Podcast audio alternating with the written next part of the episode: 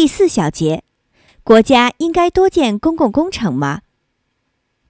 在现代社会，最无敌的信仰是政府应该多花钱。市场不景气吗？政府应该出手拉动经济发展。失业过多吗？政府应该投资去刺激市场，让更多人就业。总之，只要政府多花钱，就是负责任的。我们应该明白，政府花的每一块钱都来自税收。当你为政府完成的一桩宏伟工程赞叹不已时，你最好想一想：如果是你自己掏钱，你是否愿意修得这么奢华、这么漂亮？为修一个大工程，比如一座大桥，政府通常会提供两个借口：其一，修这座桥可以提供几千个就业机会，这些人因此有了饭吃。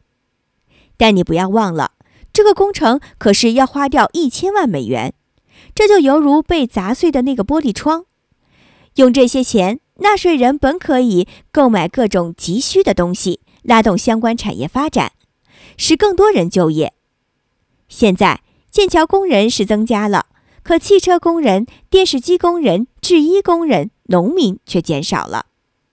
其二，如果没有政府，能建起这么好的大桥吗？有了这座桥，城市发展加速了。确实。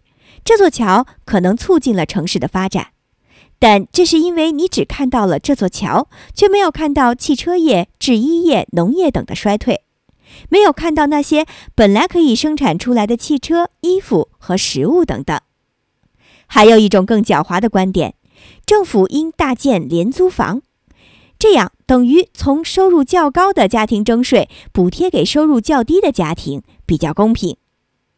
大建廉租房其实是将税收集中到建筑行业中，这样政府就没有钱去扶持其他行业，这就等于毁掉了其他行业的工作机会。结果是没房住的人越来越多，生产其他商品的人也会越来越少。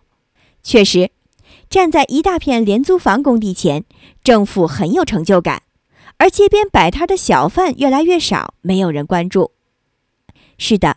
田纳西河流域治理工程很壮观，那座巨大的拦水坝显得比私人资本能够建造的任何东西都伟大，成了摄影师们的圣殿，确实也带动了许多新产业的发展。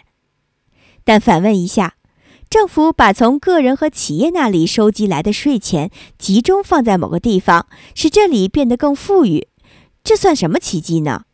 当田纳西变得更富裕的同时，别的地方正因此变得更贫穷。